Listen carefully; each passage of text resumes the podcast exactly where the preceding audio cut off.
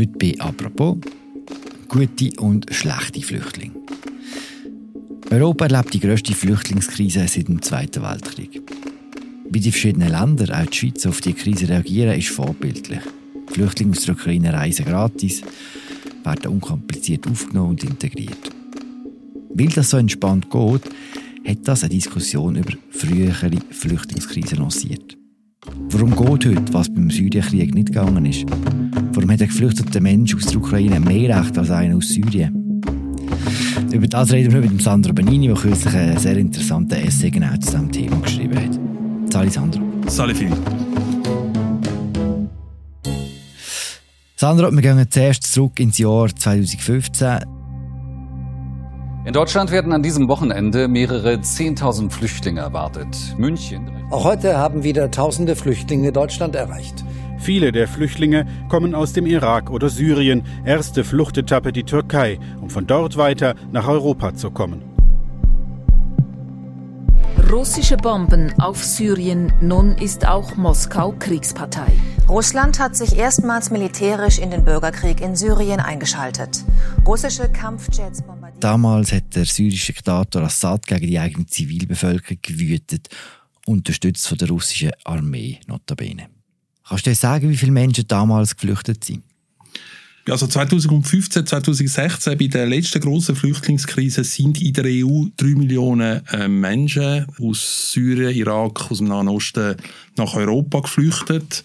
Das ist ungefähr jetzt so viel, wie äh, bereits jetzt aus der Ukraine geflüchtet sind. Und was die Schweiz betrifft, ist im Jahr 2015 die Zahl der Asylgesuche 40.000 gewesen. Das ist doppelt so viel wie im Vorjahr und im Jahr 2016 sind es 30.000 gewesen. Zum Vergleich Kosovo Ende 90er Jahre, dort sind 50.000 Leute aus dem Kosovo in der Schweiz vorläufig aufgenommen worden. Mhm. Also mit anderen Worten, die jetzige Flüchtlingskrise, die wir erleben, ist wirklich so viele Leute in so kurzer Zeit, das ist historisch einmalig. Mhm. Die Flucht hat damals auch viel länger gedauert, oder? Es ist so, es ist wie verteilter sind die Leute gekommen. Ja, genau. Es ist nicht in so kurzer Zeit sind nicht so viele Leute gekommen. Das ist wahr, ja. Mhm. Wie war damals die Stimmung in der Bevölkerung gegenüber diesen Flüchtlingen? Kannst du dich erinnern? Ja, also ich kann mich erinnern, dass vor allem am Anfang natürlich nicht die große Empathie und das große Mitleid und die große Hilfsbereitschaft über das über die Gründe, wieso dass die Unterschiede gibt, reden wir ja dann nachher. Mhm. Die ist nicht so groß, aber sie ist durchaus ähm, bestanden. Vor allem, also man erinnert sich an die Bilder aus Deutschland, äh, München, wo applaudiert worden ist, wo die Flüchtlinge gekommen sind. Ich glaube, es, es hat durchaus eine gewisse, auch dort eine gewisse Betroffenheit gegeben in der Bevölkerung.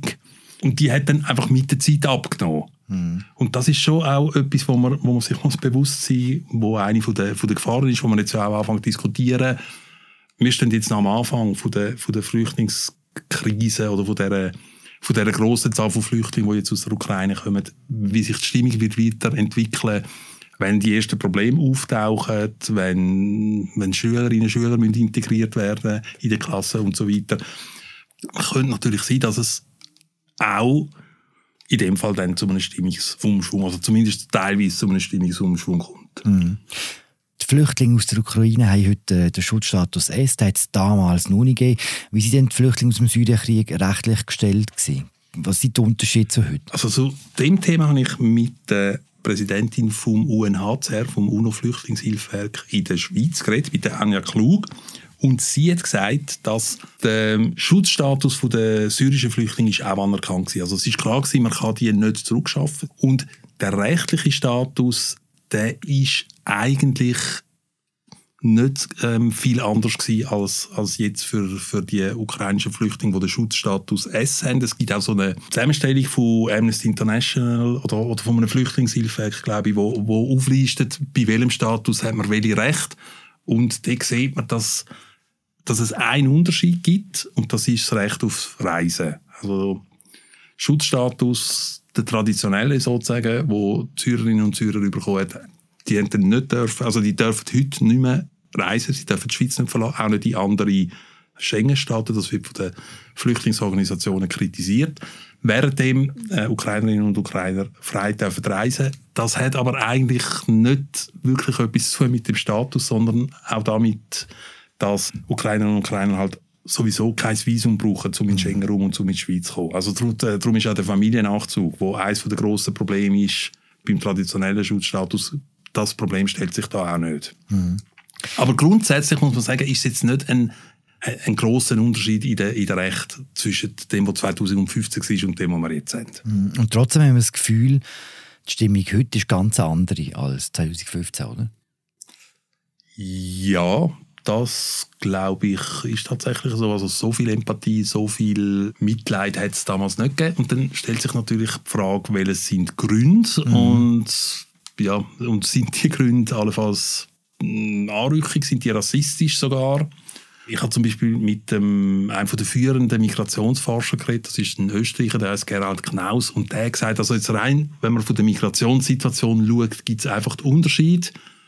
Damals, 2015, 2016, sind die Flüchtlinge, hast du vorher selber gesagt, die haben eine Reise, eine, eine lange Reise, das heißt, sie mhm. sind nicht unmittelbar aus dem Kriegsgebiet gekommen, sondern sie haben sich zum Teil aufgehalten in, in anderen Ländern, äh, in der Türkei. Der unmittelbare Eindruck, du siehst am, am, am Fernsehen, es wird eine Stadt bombardiert und dann nachher sind eigentlich am, am anderen Tag sind die Leute aus dieser Stadt stehen vor deiner Haustür. Das, das hat es damals nicht gegeben. Das ist ein Unterschied. Und ein weiterer Unterschied, den Knaus genannt hat, ist, der Assad ist, also der syrische Diktator, ist für die europäische Bevölkerung nicht als direkte Bedrohung wahrgenommen worden, als Bedrohung für, für sich selber. Mhm. In Putin ist das anders. Putin mit seinen Atomwaffendrohungen wird auch als bei uns als direkte Bedrohung wahrgenommen. Und ein weiterer Grund ist, es kommen vor allem jetzt aus der Ukraine Frauen und Kinder. Das heißt, die Instrumentalisierung, die man damals können machen, Männer gefährlich, Terroristen möglicherweise, die funktioniert natürlich nicht. Und man, man, muss auch sagen, also es hat äh, die berühmte Nacht von Köln gegeben. Also es ist ja nicht so, dass wie soll ich sagen, die Vorbehalte, die man dort zum Teil hat, oder die Befürchtungen in Bezug eben junge Männer, ähm, die allein reisen, dass, dass die völlig, also man darf die nicht generalisieren, aber die sind auch nicht vollkommen jetzt einfach nur aus der Luft gegriffen gewesen. Es hat verschiedene Vorfälle gegeben, wo man jetzt davon kann ausgehen kann, dass das bei, bei einer Migration, die vornehmlich aus Frauen und Kindern besteht, dass zu solchen Vorfällen, sagen wir, die Wahrscheinlichkeit ist viel kleiner. Mhm. Das sind so ein paar wichtige Unterschiede. Und dann gibt es den zweiten Teil. Und das ist das Ganze, was die Empathie betrifft. Mhm. Du hast die Empathie angesprochen, Sandra. Bevor wir über die reden, sind die Gründe, die du vorhin genannt hast, nicht auch, auch wie so ein bisschen eine Ausflucht, dass man sich nicht mit den rassistischen Untertönen der ganzen Diskussion muss beschäftigen muss? Kannst du Rassismus ausschließen?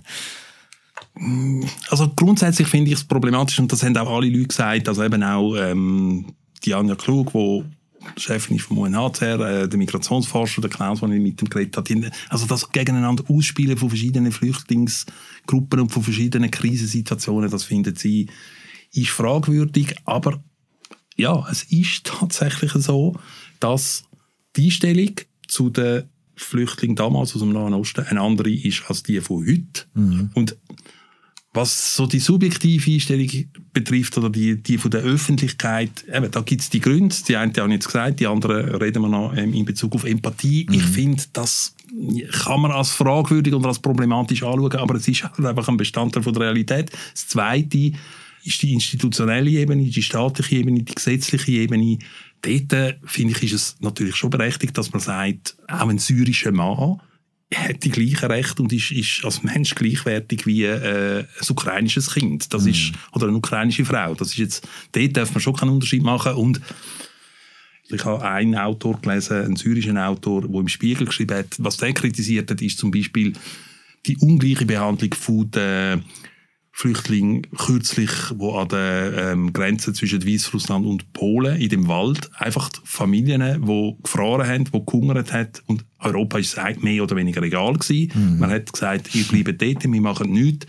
Und also das dann gerade aus der Ukraine nach Polen so eine riesige Aufnahmebereitschaft besteht, wo ja großartig ist. Also das muss, kann man nicht bestreiten. Aber also die Differenz, die ist dann wirklich so groß gewesen oder auch, wo Aleppo bombardiert worden ist, auch von der russischen Armee, oder wo, wo, die russische Armee damals Grosny, äh, die tschetschenische Hauptstadt, die Grund und Boden rein bombardiert hat und, mhm. und geschossen dort, also, dort hat es schon einen, wirklich einen markanten Unterschied gegeben in der Anteilnahme der Politiker, von der Öffentlichkeit und so, dass man das als fragwürdig kann anschauen kann und muss hinterfragen und auch darf kritisieren. Ja, das finde ich. Mhm. Offensichtlich verteilt Europa seine Empathie unterschiedlich. So schreibst du es auch im, im Text. Was sind denn die Gründe für die unterschiedliche Verteilung von der Empathie oder für die unterschiedliche Empathie überhaupt? Also Empathie, das ist ja so ein Konzept, du kannst dich in andere hineinversetzen. Mhm. Also man unterscheidet emotionale Empathie und kognitive Empathie. Entweder du kannst dich in Gefühle hineinversetzen oder du kannst dich ins, ins Denken näher von jemandem hineinversetzen. Und da gibt es dann natürlich die äh, berühmten psychologischen Forschungen und was besonders spannend ist, seit einiger Zeit gibt es dann auch die, die gehirnphysiologische Forschung, also die Gehirnscan, wo man kann messen kann, wie das Gehirnareal reagiert, wie. Und ja, da gibt es halt einfach den Unterschied. Und die laufen mehr oder weniger darauf aus, dass je näher das jemand, jemand ist, jemand anders, je einfacher ist es, Empathie zu empfinden zu dieser Person. Also wenn jetzt zum Beispiel ein Fußballfan von einem bestimmten Club sieht, wie ein Fan vom eigenen Club, also mit, mit den Fanabzeichen oder was auch immer, von Hooligans angegriffen wird, dann ist die Empathie viel größer, als wenn es ein Fan ist vom gegnerischen Club.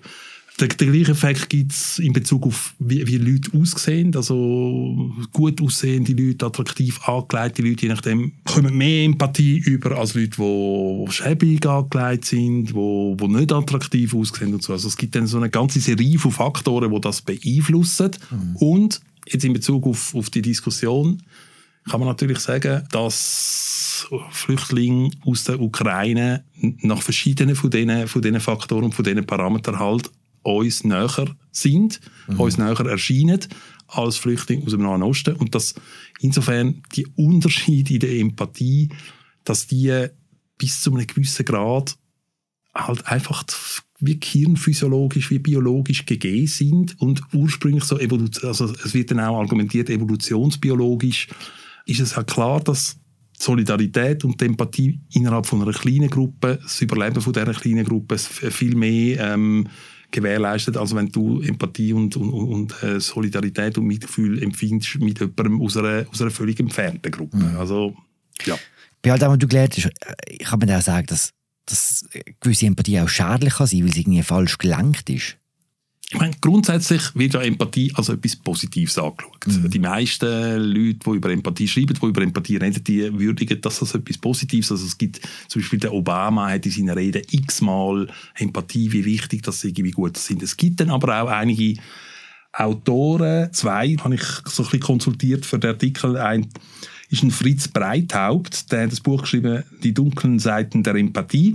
Und ein Paul Bloom, das ist ein kanadischer Psychologe, der hat das Buch geschrieben Against Empathy. Also, der ist eigentlich gegen die Empathie. Und was der sagt, ist, Empathie ist wie eine Art ein Skiwerfer, wo auf etwas zoomt. Und das heißt, wenn du auf etwas zoomst, dann nimmst du das zwar besonders gründlich wahr, aber du nimmst dafür alles, was rundum ist, nimmst du weniger stark wahr. Mhm. Und es ist auch relativ willkürlich, auf, auf was dass du zoomst. Und auch da gibt es dann wieder Studien und Untersuchungen, die zeigen, dass Empathie fragwürdige Effekte kann haben. Also ein Beispiel ist, du hast zehn Kinder, die krank sind, die sind in einer Warteliste zum behandelt werden.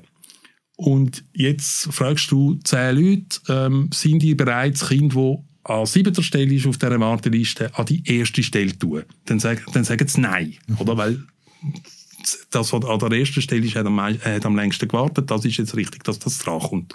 Zum beantwortet werden und die andere, die weniger lang gewartet hat, muss jetzt halt noch ein bisschen länger warten. In dem Moment, wo du aber Informationen gibst über das Kind an der siebten Stelle, wo du ein Bild zeigst, wo, du den, wo die Leute den Namen wissen, wo sie, wo sie eben irgendeinen Anhaltspunkt haben zum Empathie empfinden, in dem Moment ist der Anteil der Leute, die bereit sind, das Kind führen zu sehen, ist viel grösser. Der Vorwurf, wo jetzt eben zum Beispiel der kanadische Psychologe, der Blum, der Empathie macht, ist, dass sie ein Einzelschicksal auf eine letztlich rational gesehen ähm, fragwürdige Art und Weise höher gewichtet als das Schicksal von sehr vielen Leuten. Das heißt, zu viel Empathie kann zu struktureller Ungerechtigkeit führen. Ja, genau. Das ist, das ist einer der Vorwürfe. Und der Blum sagt dann, man soll es hinterfragen, wie stark dass man sich von Empathie soll mitreißen lassen. Man soll Kosten-Nutzen-Analyse machen. Man soll auf einer sagen wir mal, abstrakteren Ebene Fragen von moralischer und von ethischer Gerechtigkeit anschauen und, und die Empathie in dem Sinn ja, hat einfach die, kann den verzerrenden Effekt, ich glaube, das stimmt, aber ich muss auch sagen, also nichts von dem finde ich, soll man jetzt dazu verwenden, um den Leuten zu sagen, ähm, die Empathie, die ich gegenüber den ukrainischen Flüchtlingen äh, empfinde, die ist falsch. Das, mhm. das, ist, das ist nicht der Sinn, sondern es ist mehr äh, einfach das Bewusstsein, dass es je nachdem auch verzerrende Effekte kann haben, wenn man sehr empathisch reagiert. Mhm. Es kann ja in die andere Richtung funktionieren. Wenn man jetzt viel Empathie hat für eine bestimmte Gruppe, sagen wir jetzt eben die ukrainischen Flüchtlinge, kann das ja am Schluss auf strukturelle Ungerechtigkeiten im ganzen Asylwesen hinweisen und dann im besten Fall die strukturellen Ungerechtigkeiten für alle anderen auch beseitigen, oder? Ja, das ist eine der Hoffnungen, die jetzt eben die zwei Personen, die ich damit geredet habe, der Tanja Klug und der, und der Gerhard Knaus, die haben das auch gesagt. Also sie haben gesagt, erstens einmal befürchten sie, dass aufgrund von der Größe und der Schwere von der jetzigen Krise, dass andere Krisen aus dem Skiwerferlicht könnten geraten, dass, dass die nicht mehr die nötige Aufmerksamkeit überkommen. Also sie haben beide haben Afghanistan zum Beispiel erwähnt. Und der, der Knaus hat aber auch genau gesagt, er hebe gleichzeitig auch die Hoffnung, dass dadurch, dass, dass jetzt so eine große Bereitschaft ist, dass auch auf struktureller Ebene, auf, auf staatlicher Ebene äh, eine Öffnung und, und eine Bereitschaft von der Aufnahme stattfindet dass dann wie eine Art ein, ein Effekt entsteht, ja, auf die 10'000, die dann äh, vor den Taliban aus Afghanistan flüchten, auf die kommt es dann wie auch nicht mehr drauf an. Mhm. Also das sind so wie die beiden Szenarien, die er, die er dargestellt hat. Einerseits, dass der Effekt könnte sein, wir haben jetzt so viel zu tun und es ist so eine, eine Belastung von dem Sozialsystem, vom politischen System, vom, vom, vom Schulsystem, dass man wir müssen uns jetzt um das kümmern und um die anderen können wir uns jetzt halt nicht mehr kümmern, es tut uns leid. Oder der zweite Effekt, wo, wo er für möglich haltet, ist, eben, dass man dann sagt, ja gut, also das geht dann auch noch. Die andere Krise, das spielt dann wie nicht mehr so eine große Rolle. Mhm. Ich bin grundsätzlich eher pessimistisch und fürchte, es wird wahrscheinlich auf längere Fristen eher in die Richtung gehen, dass man sagt, wir kümmern uns jetzt um, um, um die aktuelle Krise, um, um das, was unmittelbar vor unserer Haustür passiert und äh, könnte halt dann, je nachdem, äh, ist halt Afghanistan oder, oder Syrien, Nahen Osten, sind wir halt dann weniger äh, aufnahmebereit als, als gegenüber den ukrainischen Flüchtlingen. Das ist ein Effekt, der sicher kann eintreten kann. Danke, Sandra. Bitte. Gern geschehen. Das war die aktuelle Folge von «Apropos» im täglichen Podcast vom Tagesanzeiger und der Reaktion der Media. Mein Name ist Philipp Loser, ich habe geschwätzt mit Sandra Benin. Wir hören uns morgen wieder. Danke fürs Zuhören. Ciao zusammen.